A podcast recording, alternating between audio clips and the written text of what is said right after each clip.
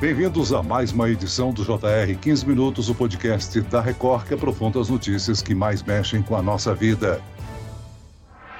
O presidente Lula assinou o decreto de criação do programa Pé de Meia, que pretende diminuir a evasão escolar no ensino médio. Todos os alunos de baixa renda que concluírem os três anos do ensino médio sem reprovação podem ganhar até R$ 9.200. Meio milhão de jovens acima de 16 anos abandonam os estudos a cada ano no Brasil. Apenas 60,3% dos brasileiros concluem o ciclo escolar até os 24 anos. Entre os mais pobres, só 46% concluem o ensino médio, contra uma taxa de 94% entre os mais ricos. O programa Pé de Meia, lançado pelo governo federal, procura lidar com o problema da evasão escolar no ensino médio, com uma ajuda financeira aos jovens de famílias mais carentes. Quais os prejuízos prejuízos que a evasão escolar provoca na vida desses jovens e para a economia brasileira. O apoio financeiro pode ajudar no combate a esse problema? A reforma do ensino médio também pode tornar essa fase escolar mais atraente para os jovens? O JR 15 Minutos esclarece essas e outras dúvidas com Cláudia Cossim, professora visitante na Faculdade de Educação de Harvard e da Fundação Getúlio Vargas, a FGV, e também presidente do Instituto Singularidades. Bem-vindo ao nosso podcast, professora. Muito obrigada obrigada. Olá, Celso. Também cumprimento a Vanessa. Um prazer falar com vocês dois. Quem nos acompanha nessa entrevista é Vanessa Lima, repórter da Record em Brasília. Vanessa, cada aluno que abandona o ensino médio gera um prejuízo de 395 mil reais para ele mesmo e para a economia brasileira? Oi, Celso. Olá, professora Cláudia. Sim, Celso. Esse foi o número apresentado por um estudo da Federação das Indústrias do Estado do Rio de Janeiro, em parceria com o Programa das Nações Unidas para o Desenvolvimento, PNUD. Segundo esse mesmo estudo, se a taxa de conclusão do ensino médio no Brasil fosse igual à do Chile, de 93%, isso significaria um ganho para o país de 135 bilhões de reais. Professora, por trás dessa estatística econômica há também um grande problema social? Ah, sem dúvida, sem dúvida. É importante a gente lembrar, Vanessa, que nós vivemos tempos que se convencionou chamar de revolução digital ou de quarta revolução industrial, em que postos de trabalho vão ser rapidamente substituídos por máquinas. Então, não ter sequer concluído o ensino médio faz com que esses jovens se direcionem para trabalho ou muito precarizado ou pior ainda, para a chamada, entre aspas, economia paralela, economia do crime, economia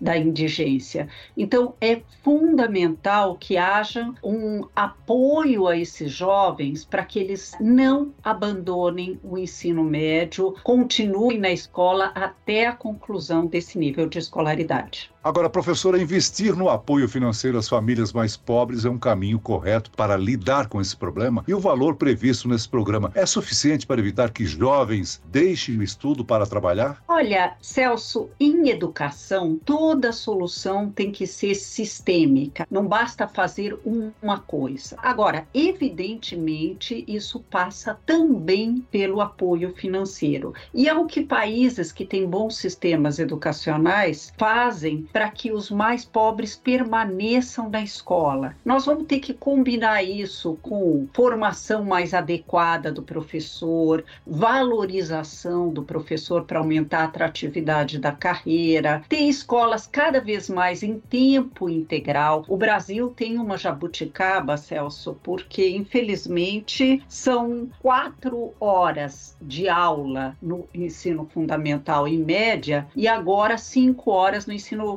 médio. E a maioria dos países que têm bons sistemas eu olho para o ranking do PISA, que é um, um, teste internacional que permite comparar países, nenhum deles tem menos de sete horas de aula. Nós achamos que podíamos, em dois ou até três turnos, o turno da noite, inclusive, garantir uma educação de qualidade no ensino médio. Agora, uma pesquisa do SESI e do SENAI no ano passado identificou que 13% das jovens entre 16 e 24 anos abandonaram os estudos por gravidez ou pela chegada de um filho. Filho. É um problema que afeta todas as classes sociais, mas provoca mais impacto em famílias mais pobres. Também é importante lidar com essa questão, né, professora? Ah, sem dúvida. Quer dizer, você olhar para a questão de creche para a jovem gestante de origem social mais vulnerável é fundamental. Essa jovem merece continuar a sua escolaridade, inclusive para dar uma vida mais digna para essa criança.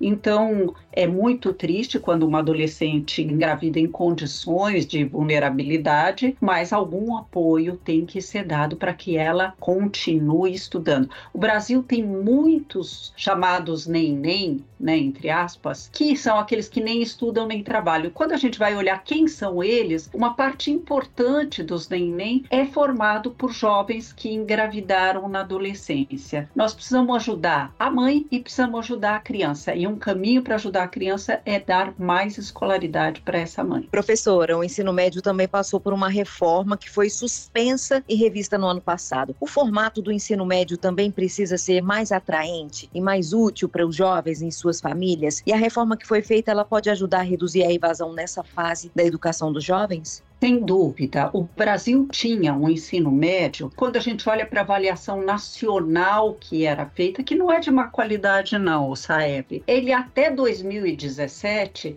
nós tínhamos um índice de desenvolvimento da educação básica no ensino médio de 3,5 numa escala de 0 a 10, ou seja, nós estávamos com nota vermelha e bem baixinha, né? Em 2019, finalmente tivemos um certo avanço, mas não saímos da nota vermelha, ou seja, é abaixo de 5. É muito importante que haja qualidade no ensino médio. Nós vamos competir com inteligência artificial. Então, se esses jovens não concluir ensino médio, mas concluir o ensino médio de qualidade, a gente não avança. Nesse sentido, é fundamental que a gente possa ter não só mais horas de ensino, né? O novo ensino médio trouxe cinco horas de aula, que já é um bom caminho, mas apontando para o ensino em tempo integral, como tem os outros países. Além disso, como fazem os outros países, nós temos que poder escolher áreas de aprofundamento. O que o novo ensino médio médio trouxe, talvez de uma forma desorganizada no começo, até porque depois veio a pandemia, foi a possibilidade do jovem escolher áreas de aprofundamento, como acontece na França, como acontece na Áustria, como acontece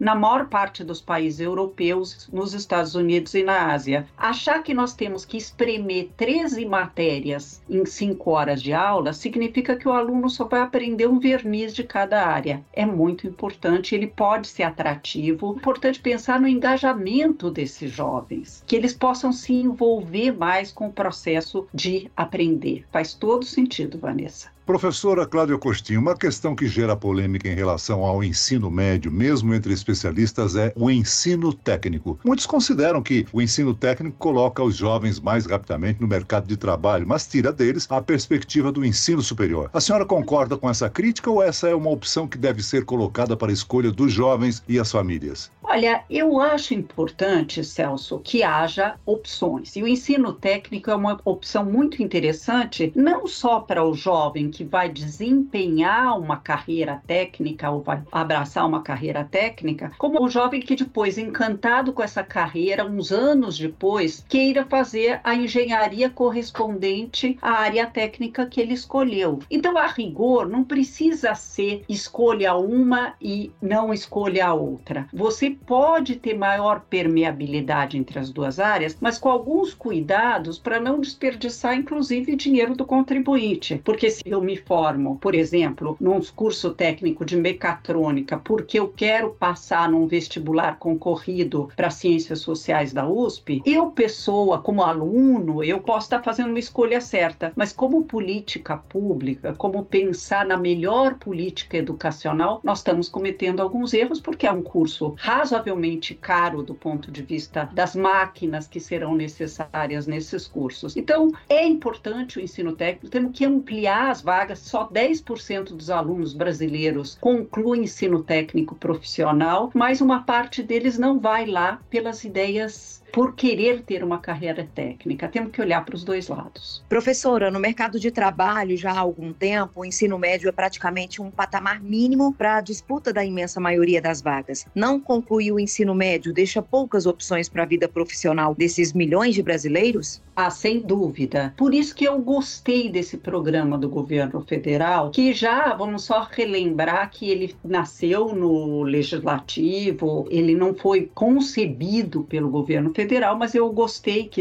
lançaram o pé de meia, porque incentiva não só o aluno a cursar, com um incentivo para o jovem, para que ele não abandone, uh, mas inclusive garante que ele conclua. Se ele concluir essa poupança passada e se ele também prestar o Enem, ele ganha um dinheirinho a mais. Essa possibilidade dentro, lembrando que tem que ser sistêmico, dentro de um elenco de medidas que favoreçam qualidade no ensino médio e engajamento do aluno, pode ser uma boa ideia. Agora, esse grande número de pessoas sem um patamar educacional mínimo também afeta o chamado capital humano no país. Como é que isso afeta o desenvolvimento do Brasil, especialmente no momento em que o mundo cada vez mais caminha para a economia da informação, hein, professora? É isso mesmo, Celso. Do ponto de vista do desenvolvimento econômico, nesses tempos que a gente está vivendo, capital humano é fundamental. Então, não é só importante para aquele jovem concluir o ensino médio do ponto de vista da sua renda, do ponto de vista da possibilidade de empregabilidade ou empreendedorismo, mas é importante para a nação. Ter capital humano é muito importante. Muitas vezes a gente ouve uns discursos assim um pouco culpabilizando o jovem porque ele abandona. Mas é importante lembrar, Celso, que muitas vezes o pai desse jovem também abandonou antes. Não era tão importante naquela época do pai dele ter cursado o ensino médio. Hoje é o patamar como a Vanessa colocou, é o patamar mínimo para ter empregabilidade em trabalhos que não sejam precarizados.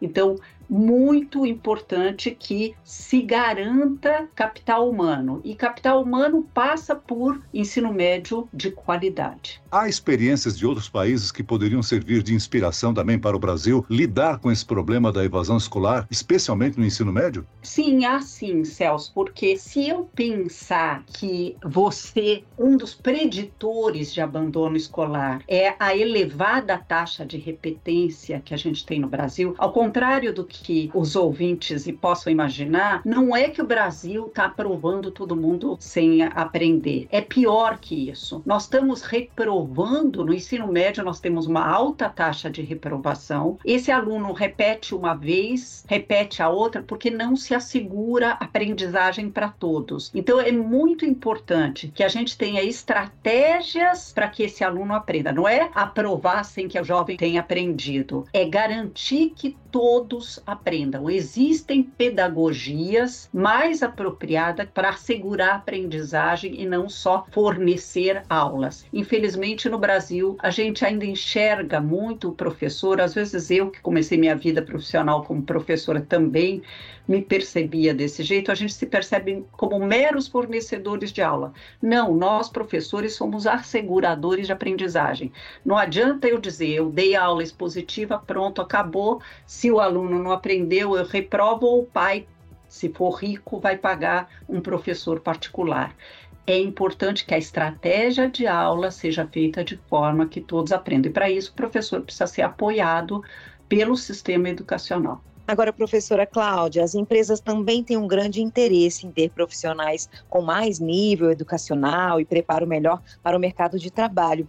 O setor empresarial brasileiro já faz o suficiente para ajudar a combater as deficiências da educação aqui no Brasil? É, Vanessa, foi bom você levantar esse ponto, porque nos países que têm bons sistemas, o setor privado participa muito da escola. Inclusive, eles têm assento no conselho, o que nós chamamos de conselho escola-comunidade. Na Inglaterra, por exemplo, até a padaria da esquina tem assento no conselho escola-comunidade, porque considera-se que essa escola não é, entre aspas, estatal, ela é pública, ela é da comunidade. Muito bem, nós chegamos ao fim desta edição do 15 Minutos. Eu quero aqui agradecer a participação e as informações de Cláudia Costin, presidente do Instituto Singularidades e professora da Fundação Getúlio Vargas, a FGV. Muito obrigado, professora. Eu é que agradeço, Celso e Vanessa. Um prazer falar com vocês e com os ouvintes do 15 Minutos. E agradeço também a presença de Vanessa Lima, repórter da Record em Brasília. Obrigado, Vanessa. Muito obrigada, Celso, pelo convite. Obrigada, professora Cláudia. Esse podcast contou com a produção de David Bezerra e dos estagiários Fernando Russo e Isabela Santos. Sonoplastia de Marcos Vinícius. Coordenação de conteúdo Edvaldo Nunes e Deni Almeida. Direção editorial Tiago Contreira. Vice-presidente de jornalismo Antônio Guerreiro. Você pode acompanhar o JR 15 Minutos no portal r7.com, nas redes sociais do Jornal da Record e nas principais plataformas de streaming. Eu, Celso Freitas, te aguardo no próximo episódio. Até amanhã.